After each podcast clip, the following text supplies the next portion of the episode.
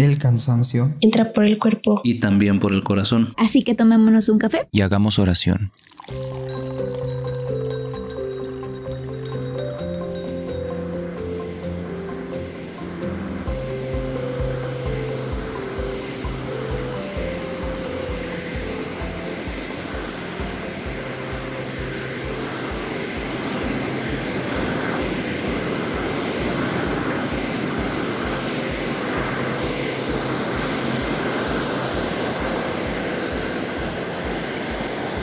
Con este vaivén de olas en el mar, quiero que empecemos a disfrutar este cafecito espiritual. Vamos a comentar precisamente qué es un cafecito. Ah, el café, conforme a mayor altura, es de mayor calidad, guarda mejor el sabor,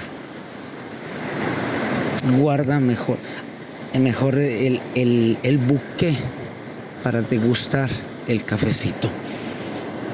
Lógicamente, cuando baja más la altura en donde es cultivado, pues baja la calidad, baja el sabor. También hay que saber hacer el café. ¿Por qué? Porque tiene que tener el toque justo para el dorado. A la hora de dorarlo, si lo tostamos de más, se quema y sabe a tortilla. en cambio, cuando tiene el toque justo, se puede degustar perfectamente. Un café bueno, de calidad, no es barato. Mm, y hay dos tipos de café. Es el mismo café, sí, sí, pero el proceso no es el mismo después de, tostarlo, hay que llegar a un proceso para degustar este café, que es el molido. Y en el molido también tiene secretos, porque no es lo mismo molido fino a molido en grano. Tiene diferente sabor.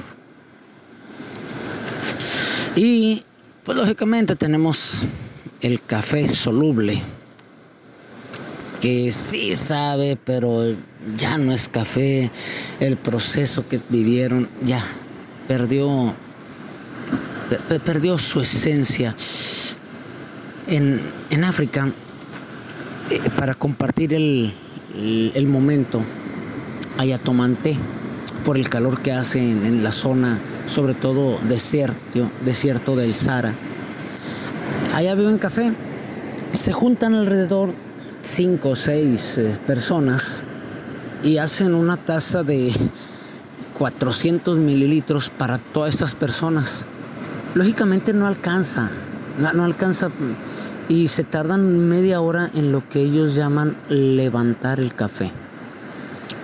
Es como un tipo de jarra pequeña de lámpara de Aladino y empiezan a, a, vaciar y la ponen a hervir y la vacían en un vaso y lo regresan y, es un mover este café para levantarlo, para lograr que este café quede espeso, para lograr que haga espuma, para lograr en el café llamaríamos un proceso de, de mocachino.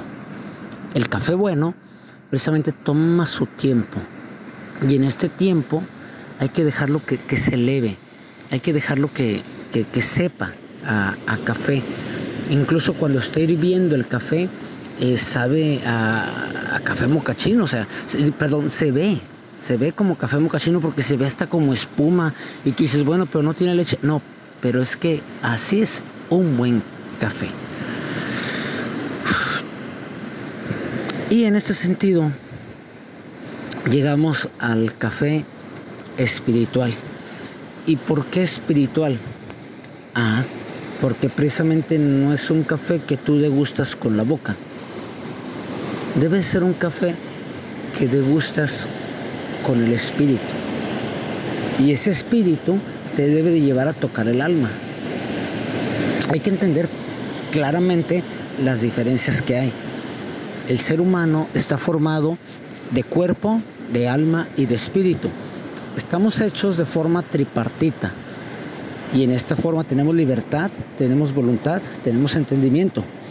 De esta forma fue hecha la creación, como sierras, planos y agua, como mamá, papá e hijos, como tronco, cara y extremidades, como brazo, antebrazo y mano, como falanges, falanginas, falangetas. Todos fuimos hechos a imagen y semejanza. Y de nada sirve precisamente que toquemos solamente el cuerpo cuando nos olvidemos precisamente del alma y del espíritu. Entonces el cafecito espiritual debe de llevarnos precisamente a esa tranquilidad, a esa paz. Que esta tranquilidad y esta paz no es la, la paz que nos exige el yoga, que esta paz, esta tranquilidad no es la paz que, nos da el, hinduismo, el budismo, no. Esta paz, esta tranquilidad que, que nos da el espíritu nos lleva precisamente a ser conscientes de nosotros mismos. Hinduismo, budismo, yoga, eh, New Age, ¿qué es lo que nos lleva? Nos lleva precisamente a, a relajarnos de tal forma, a escuchar el oleaje, a contemplar las gaviotas, a disfrutar la naturaleza y disfrutarla de tal forma que yo me siento parte de ella, yo me pierdo en ella y llego a un estado de tranquilidad que podemos llamar nirvana, que es la paz perfecta, así la llaman. Y en esta paz perfecta se pierde la esencia del yo con las cosas. En esta paz perfecta, cuando yo ya no tengo hambre, ya no tengo problemas, ya no tengo... Se pierde, me, pierdo yo en, la inmensidad eh, del panteísmo, en la inmensidad de lo que son las cosas, en la inmensidad de creer que yo formo parte de la naturaleza. Cosa muy diferente a lo que debe de ser un cafecito espiritual.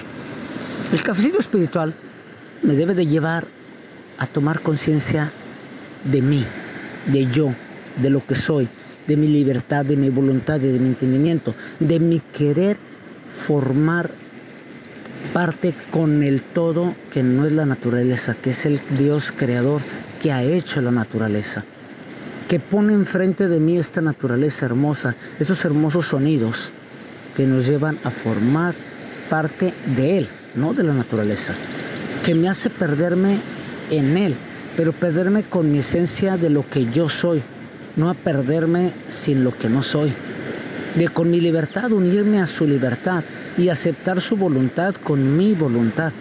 Este es el cafecito espiritual que me lleva precisamente a disfrutar mi espíritu con el espíritu con el cual yo fui creado y formar parte de la naturaleza en la cual vivo.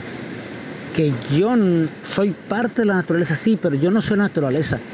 El ser humano en la creación, regresándonos al libro del Génesis, forma la creación perfecta. Porque Dios crea todo.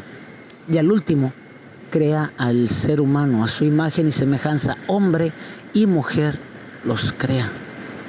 Y en esa creación los pone al ser humano como moderador, como gestor, como cuidador de la naturaleza. Por eso somos responsables de ella. Y nos debe de, y, no, y como soy yo soy responsable, yo no me puedo perder en ella. Yo no soy parte de ella. Yo vivo en ella, pero tengo, tenemos una responsabilidad máxima sobre ella para cuidarla, para mejorarla, para utilizarla para mi sobrevivencia. Y en este sentido, en este cafecito espiritual, ya entendimos lo que es cafecito, ya entendimos lo que es espíritu, ahora sí podemos disfrutar el cafecito espiritual. ¿Cuál es el objetivo de un cafecito espiritual? Sentarte, tomar conciencia de ti, dar el tiempo necesario para que hable Dios en tu corazón, para que hierva esa agua, para que espume y llegar al culmen, como decimos en, África, en el desierto, de compartir este, este café, este té, que no es mucho, no, pero es, eh, eh, llamémoslo, un, un té concentrado, un café expreso. Ah, el té expreso precisamente es poco lo que se te da, pero el objetivo no es tragártelo todo. El objetivo es degustarlo, sentirlo, ese té expreso, ese café expreso y compartirlo con los demás. Sentirlo en el paladar, sentirlo en, en las venas, sentirlo en el espíritu y poderlo dar a conocer a los demás. El cafecito espiritual de nada sirve que lo disfrutes tú solo en tu egoísmo. Este cafecito lo tienes que llevar a los demás. Recuerdo una vez que yo estaba en, la sierra, recuerdo una vez que eh, estábamos en, en el frío de la montaña y sacamos el cafecito, yo y otra persona, y me decía, me decía, disfruta el frío. yo estaba con mi cobija, yo estaba temblando, con el café enfrente de nosotros en una mesa que no era mesa, porque era un carrete de esos de, alambre, un carrete grande de alambre, y ahí teníamos nuestro cafecito que vaporeaba. Y esas palabras, disfruta el frío. ¿Por qué? Porque es forma muy diferente de disfrutar el frío disfrutar el calor. El frío precisamente se disfruta haciendo el vado, dejar que salga, verlo, ver el calor que sale del café, contemplar el amanecer. Con este frío que dices, gracias Señor porque me hace sentir el frío. Vivir es sentir. Y a veces sentir no es tan bonito, pero también eso forma parte de la vida. Este cafecito espiritual que nos lleva a degustar la esencia de, nuestro, de nuestra creación, a llevar la esencia de lo que somos, a llevarnos a meternos en este creador. Así que de esa misma forma como se hace el café, debemos de preparar nuestra alma para ponernos en contacto con el creador y disfrutar nuestro cafecito, disfrutar del frío, porque es diferente el frío que el calor. El calor se disfruta de forma diferente, se disfruta con un bikini, con olas, con agua y hasta con una cervecita. Cada momento es diferente para disfrutarlo. Y aprender a disfrutar el cafecito espiritual consta de eso, de dejarnos tocar por el agua, de dejarnos tocar por el frío y no quejarnos. Es que hace mucho frío, es que hace mucho calor. Ok, y si nos quejamos del frío, si nos quejamos de que hace calor, ¿cuándo vamos a disfrutar el frío? ¿Y cuándo vamos a disfrutar el calor? son formas diferentes de disfrutarlo. Hay que disfrutar cada momento, disfrutar cada instante.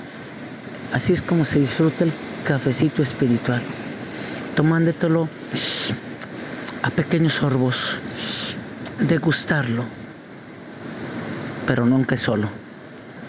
Y precisamente el cafecito se disfruta con esa presencia espiritual de Dios en nosotros, con un evangelio a un lado, con la Biblia a un lado, escuchándola, leyéndola y no acabando de leerla en un segundo, no, leer paso por leer la Biblia a sorbos, leerla caliente, disfrutarla, dejar que se siente en el paladar, en la lengua y después degustarla con la laringe, con la faringe, dejarla que pase y nos caliente el estómago Así es disfrutar este cafecito espiritual que se llama palabra de Dios. Así que los reto a que abran la palabra de Dios y, escuchen. Y la escuchen con el corazón. Déjenla que la palabra de Dios toque su alma, toque su espíritu para disfrutar el café que están disfrutando con el cuerpo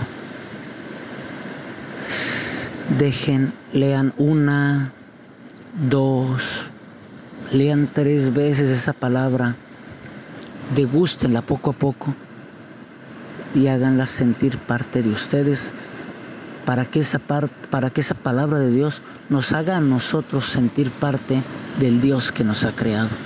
Que cambie nuestra vida, que las actitudes que nos alejan de Él se callen, se alejen de nuestra alma, se alejen de nuestro espíritu y podamos así gozar de las cosas que Dios nos ha dado, como es un rico café. Experiencia personal. El café nunca supo cuán rico puede llegar a ser hasta que conoció la leche y el azúcar. Eso es gusto personal. Así que tú sabrás cómo y con quién acompañas tu cafecito. Nos dice la palabra de Dios, pongo enfrente de ti vida y muerte, estira tu mano y elige la que tú quieras. Que tengan un bonito momento ante la Biblia, que tengan bonito momento ante el Creador, dejando actuar en cada uno de nosotros.